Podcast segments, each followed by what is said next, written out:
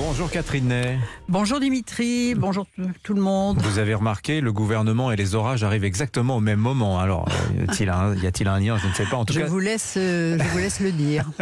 ça y est, Jupiter a tranché. La composition du gouvernement sera annoncée dans l'après-midi, annonce l'Elysée. Oui, preuve que c'est bien le président qui a choisi ses ministres. Euh, c'est qu'hier, Elisabeth Borne, la première ministre, n'était pas au courant du timing puisqu'elle prévoyait au contraire que ça la prendrait beaucoup de temps. Elle était au Muro, devant des associations œuvrant à l'égalité des chances. Vous savez, elle avait dit Je dis aux petites filles d'aller au bout de leurs rêves le soir de sa nomination. Alors, aider les femmes, c'est son projet. Hier, on songeait à Madame de Maintenon en visite à Saint-Cyr, mais dans une version républicaine avec un hymne à la diversité. Veuillez choisir ses ministres il faut dire qu'Emmanuel Macron n'innove pas. Ça a toujours été le cas. En 74, Valéry Giscard d'Estaing avait laissé à Jacques Chirac, son Premier ministre, que le choix de deux ou trois amis. Alors, on va peut-être euh, voir de nouvelles têtes, mais ce qui ne va pas changer, c'est le nom du secrétaire général de l'Élysée, le tandem Emmanuel Macron-Alexis Collère. Hein. Oui, le président ne peut se passer de lui. Il est dans toutes les réunions. C'est lui qui est chargé de virer les ministres, toutes les salles besognes. C'est un forçat du travail, toujours le dernier à fermer les lumières. Jamais un secrétaire général n'a eu autant de pouvoir alors qu'on ne connaît pas le son de sa voix.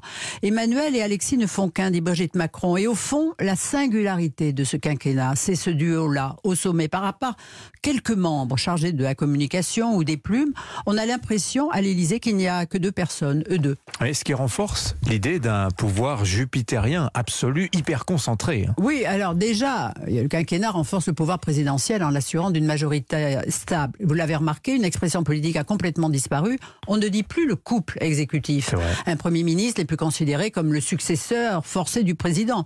Nicolas Sarkozy avait eu raison de dire que François Fillon était un collaborateur, sauf qu'il a eu tort parce qu'il l'a vexé, ce qui n'a pas arrangé leur rapport. Mais de fait, le patron, c'est le président, et le Premier ministre doit appliquer sa politique. Mais il y avait beaucoup de monde à l'Élysée quand même. Ah oui, une équipe de collaborateurs top niveau. Claude Guéant, secrétaire général avec des qualités énormes qu'on ne lui enlèvera pas, un problème survenait. Allez voir Claude, disait le président. Il était d'ailleurs une sorte de vice-président.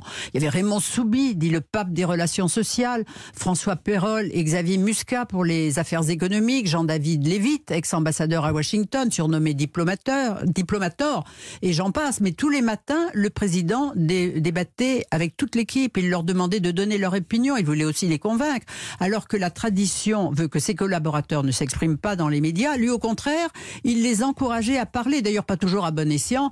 Par exemple, l'interview au Monde de Claude Guéant, deux jours avant le discours de politique générale de François Fillon, ça, ça, n'avait pas plu, ça vous comprenez. Ça, se fait pas. Du coup, du coup, le, le gouvernement euh, à, l'époque, euh, dans Nicolas Sarkozy, c'était une sorte d'équipe B en fait. Hein, la première étant à l'Élysée. Euh, absolument. D'ailleurs, les ministres n'étaient pas très contents, mais la politique est décidée à l'Élysée et on y allait pour connaître l'avancée des débats, les dossiers qui allaient sortir. Mais ce qui était palpable et intéressant, c'est que derrière les décisions, on sentait un énorme travail collectif. Alors après Nicolas Sarkozy, ce management collectif-là a, disparu. Hein. Oui, parce que François Hollande avait un souci, c'est faire l'inverse de Nicolas Sarkozy. Donc il a interdit à ses collaborateurs de s'exprimer, dont Jean-Pierre Jouillet, son ami et le secrétaire général, qu'on pouvait plus joindre. Et puis surtout, on avait l'impression d'une maison qui se fermait. François Hollande s'exprimait peu, une fois par an, moyenne, un attentisme qui n'était d'ailleurs pas du tout en phase avec l'anxiété de la société. Alors Emmanuel Macron, lui, aura beaucoup parlé. Hein. Ah ben lui, c'est l'inverse. Au commencement était le verbe. Et le président a mis un terme à la crise des Gilets jaunes en organisant des débats, des one-man shows qui duraient six heures devant mmh. des élus comme maraboutés